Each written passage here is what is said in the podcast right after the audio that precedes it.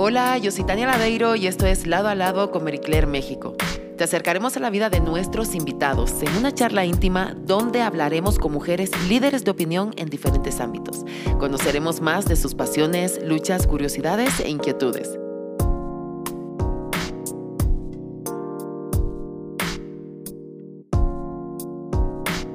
Bienvenidos a otro podcast más lado a lado de su revista Marie Claire. Y hoy tenemos a una invitada súper especial, que es una de las actrices más versátiles de México, Ilse Salas. Bienvenida. Gracias. Hola, hola, hola. Qué gusto tenerte aquí. Ilse, tú comenzaste desde muy jovencita, pero ¿en qué momento te diste cuenta de que esto de la actuación era lo tuyo? Pues no comencé tan jovencita. De hecho, comencé bastante tarde, a, bueno, a trabajar como actriz y me di cuenta que era lo mío. Eso sí fue muy jovencita. O sea, en la prepa, sí, nunca tuve crisis de, de qué voy a hacer de mi vida ni nada. Fue siempre muy claro, como que quería el drama. A eso te querías dedicar toda la vida. Que me pagaran por eso que ya tenía. por llorar, por reír, por hacer sentir eso y transmitir también a las personas, ¿verdad? ¿Pero había alguien en tu familia que se inclinaba también hacia esta profesión o fue algo tuyo? Tengo una tía que es actriz y que era mm, teatrera. Digo era porque luego ya hizo otras cosas, pero, pero sí, una, la hermana más chica de mi papá eh, era actriz y recuerdo muy bien, no sé si tuvo injerencia en, en lo que yo quise hacer después, pero tenía el cuarto más cool del mundo. Tenía una alfombra azul, peluda, tocaba la marimba, eh, hacía esgrima y eh, era así como el cuarto más loco de todos los hermanos de mi papá. Qué cool. Y yo siempre dije, wow, eso, así como la tía cool. Pero más allá de eso, la verdad es que no, no vengo de una familia que me inculcó el teatro ni, ni el cine para nada. Eh, fue un descubrimiento que tuve bastante sola.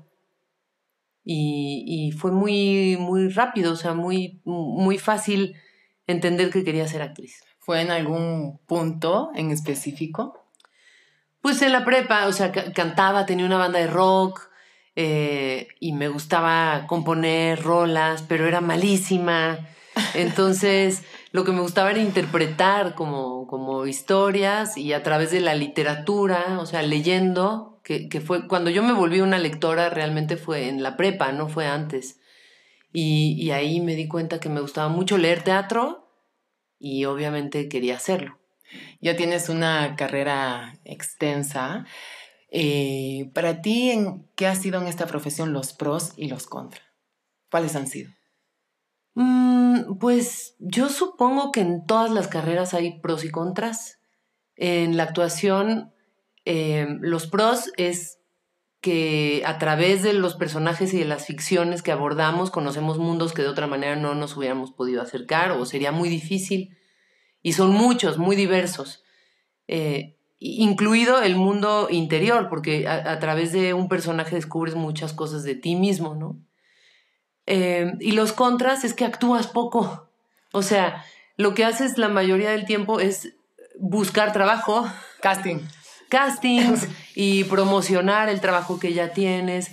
Y eso no es lo que más me gusta a mí, la verdad. O sea, a mí me gusta estar en, un set y en un, en un teatro, pero, pero no, pues eso, o sea, todo el camino difícil para que te den, la gente se entera del papel que ya te dieron y cuando ya ven tu película, pero no se dan cuenta de, de los otros 19 que, de los que te rechazaron, ¿no? Entonces, y eso es un proceso difícil, es muy agotador y, bueno, pero es parte también de la chamba. Por eso digo, todos los oficios tendrán sus contras. Sus pros y sus contras. Bueno, pero ese tú la verdad vienes de, proyecto en proyecto, sin parar. Parece, gracias a mi RP. Ay, sí. pero no, eh, la verdad es que me tomo y siento que es el lujo más grande, o sea, nunca me vas a ver a mí con un carrazo ni, ni, ni ostentando cosas así con, muy lujosas, porque mi lujo es que yo dejo de trabajar seis, ocho meses. Entonces, porque tengo dos hijos, porque se, ha, ha coincidido con viajes, con cosas, entonces parece de repente que no paro, pero sí, sí paro y, y necesito parar. Pero ahorita, dentro de poco, te vamos a ver en Señorita 89. No saben las ganas que tengo de que comience esta Ay, sí. serie. Ya falta muy poquito. Sí, Donde vamos a estar, eh, vamos a poder ver oscuros secretos que puede haber en los certámenes de belleza. sí. Sí, yo también ya, eso sí, eso me urge. Mira, eso sí es emocionante. Obviamente estar aquí platicando contigo y contándoles de la serie, pero ya que la vean y, y ver su, bueno, escuchar sus impresiones me hace mucha ilusión, porque esta serie parece como muy glamurosa, los concursos de belleza, to- todas crecimos viéndolos, pero la verdad es que esconden un mundo muy oscuro. Y esta serie además es un thriller también, entonces hay mucho misterio y está buenísima. Está buenísima. O sea, ya vi algún adelanto y la verdad es impresionante todos los temas actuales Sí, que van a tocar. Pues sí, porque son cosas que, que hemos normalizado. O sea, de entrada, yo hasta, hasta hacer esta serie me di cuenta de lo dura que he sido conmigo y con las demás. Sí. O sea, yo recuerdo, lo pongo de ejemplo muchas veces porque de verdad es muy choqueante acordarme de estar de niña viendo la tele con mi hermano, con mi mamá, que son con los que vivía, y el domingo viendo, ay, ¿cómo va a ganar esa? Ve nomás qué sonrisa tan fea, ahí ve las piernas, ahí está espantosa, y así con una, con, o sea, con, sin ningún reparo en que lo que estábamos diciendo era de una crueldad Sí. y una aberración espantosa. Entonces, recordar, recordarme a mí misma juzgando a las mujeres de esa manera y darme cuenta de cuán mal estábamos, estamos, seguimos estando, es durísimo. Pero también está buenísimo que coincide con una época en la que ya nos estamos cuestionando un, mento- un montón de cosas, entonces estamos eh, muy envalentonadas para decir, oigan, ya, ya basta. Sí. O sea, ¿quién dijo que eso es la belleza? Exacto. ¿Y por qué yo no voy a entrar nunca, no? Como a los estándares que consideran bella a una persona. Se acabó. ¿Tú has sido alguna vez víctima de un canon de belleza? ¿En algún momento te, te has sentido así? Claro, bueno, también ahí yo creo que incluimos a la gran mayoría. Eh, o sea, yo soy, yo siempre, yo nunca me sentí como parte del grupo de las bellas. Soy chaparrita, soy plana, soy chiquita, eh, pero para algunas soy privilegiada porque soy blanca, lo cual es cierto también. O sea, ya solamente tu color de piel, en México al menos, te da ciertos privilegios. Entonces me he sentido dentro y fuera y, y ha sido muy confuso. No, y tienes toda la razón de que muchas veces, igual de pequeña, ¿no? El estar juzgando lo que puedes estar escuchando, ¿no? De, de estar viendo un concurso de belleza que realmente creo que ya está cambiando y como que ya se está viendo más allá de que solamente es una cara, un cuerpo, ¿no? Como que esa parte ya está cambiando un poquito más y tienes toda la razón. Parece que vamos cambiando donde todos nos metemos en ese saco de estar juzgando, ¿no? A la hora de, de, de- un certamen. No, sí, claro, o sea, se le corona a alguien que es juzgada como la persona más bella según hombres dueños de empresas poderosas. O sea, pero llevamos décadas viviendo así. Entonces, son productos y yo no juzgo, y de verdad, después de Señorita 89, menos aún, no juzgo a las mujeres que participan en esos No, concursos. porque- justamente te quería hacer esa...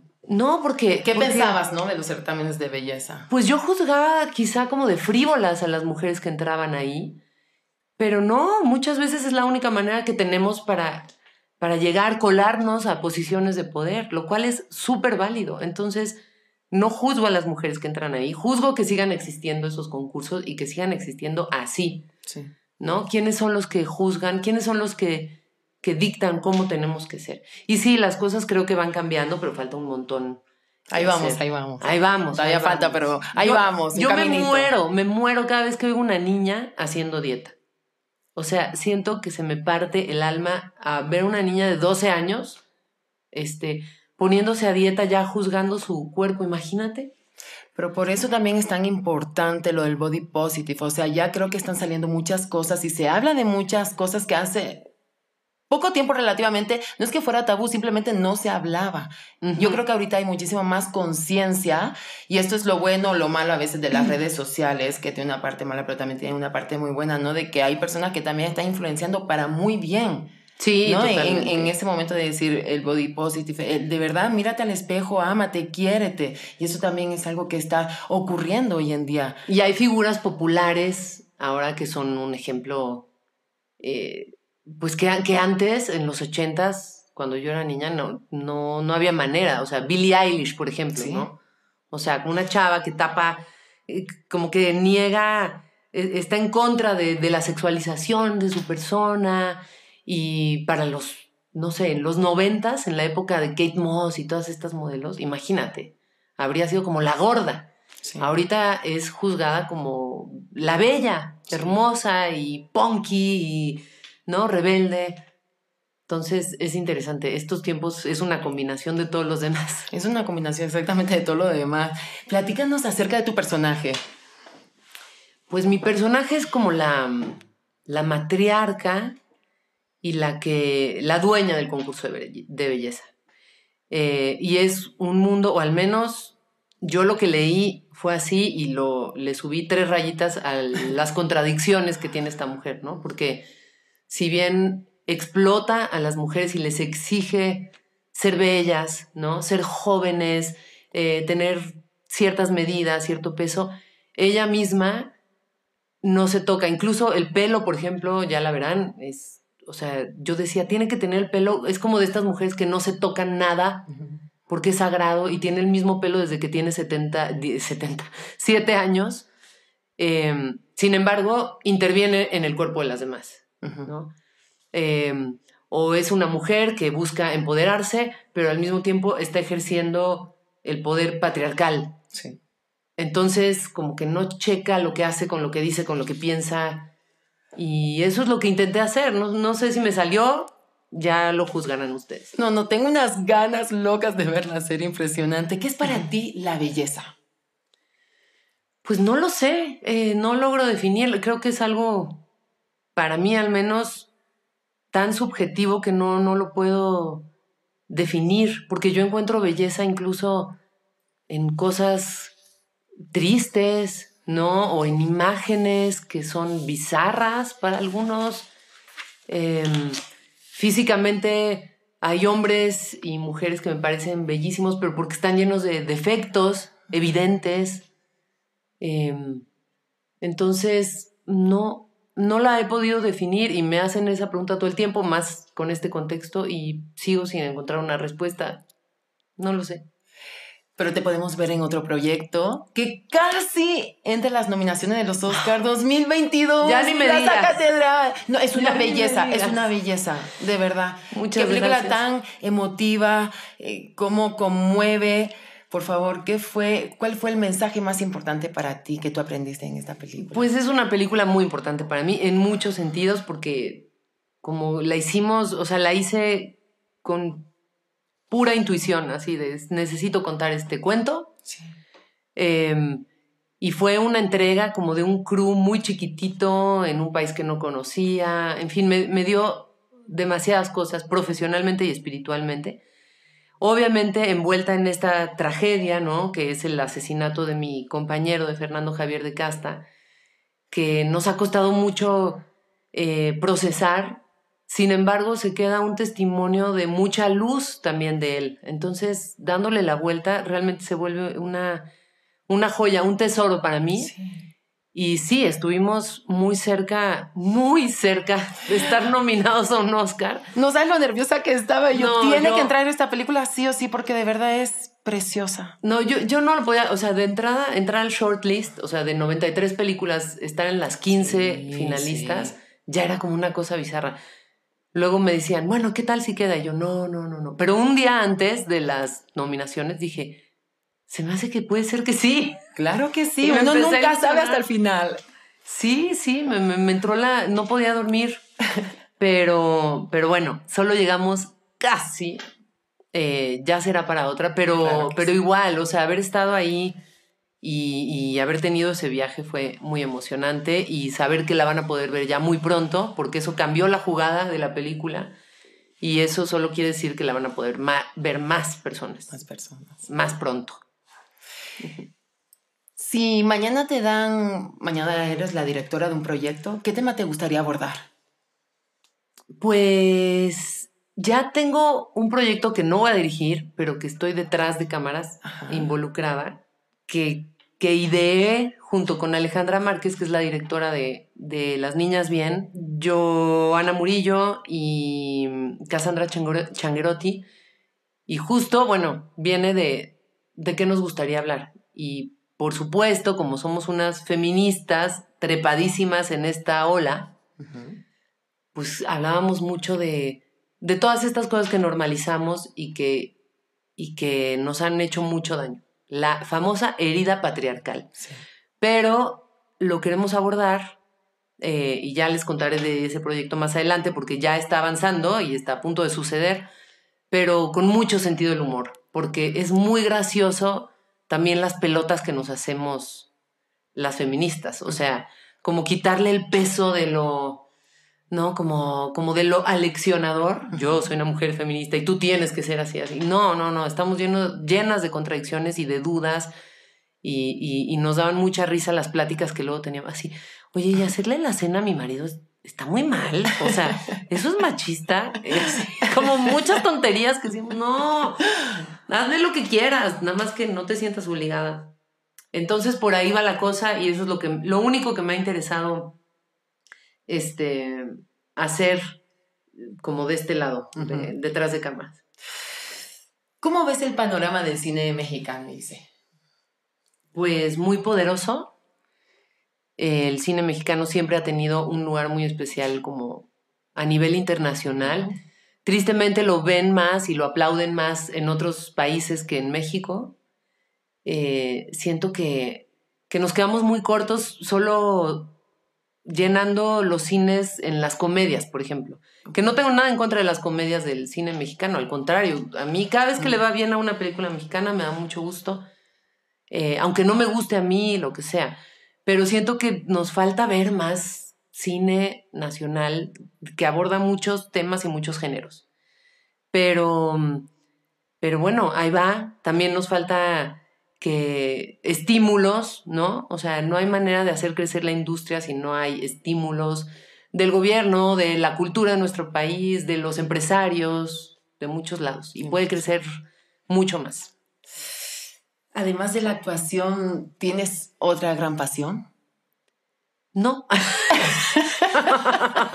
Así de fácil, no. no soy muy aburrida. Este, eh, pues la verdad soy muy nerd y cada vez que no estoy actuando soy soy muy nerd de tomar cursos y clases y me meto a clases de budismo y me meto a clases de historia del arte y soy muy ñoña, súper ñoña. Em, tengo periodos de, practicar cuando puedo mucho yoga, ashtanga yoga es lo que hago.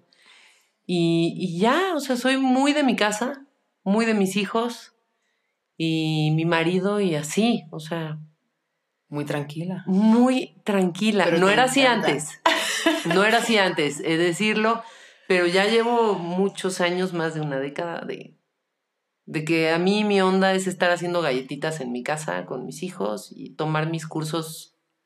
Pero yo creo que no somos ñoños, ¿no? Me, me incluyo porque yo sí exactamente igual que tú. No hay nada que ame más que después del trabajo ir a mi casa y disfrutar con mis hijos. Sí. Es algo que me apasiona y es algo, por ejemplo, antes que hablábamos de la belleza, para mí eso es una belleza. Totalmente. el estar ahí, el poder estar viendo una película con mis hijos, estar haciendo galletas, como bien dices tú, o sea, para mí eso realmente es, un lujo. Es, un lujo el poder estar con ellos en casa y poder compartir esos momentos. Sí, yo 100%, o sea, eso es mi fascinación y también estar sola, me gusta mucho estar sola. Eh, disfruto mucho cuando están en la escuela y yo no estoy trabajando. O sea, esas horas, ese periodo de silencio en casa. Es una delicia también. cuando los metes en el transporte y se también se vale. Uf, uf, eso y leer y te digo, meterte a tu clase ahora que hay tantas clases por Zoom y tal. Esa es mi onda. Qué rico es leer, ¿verdad? Total. Es, es, para mí es de las cosas que más disfruto también. Yo tenía una profesora eh, a los 13 años y nunca se me olvidará que era de literatura y que ella siempre decía, el que lee no está haciendo algo, se está haciendo alguien.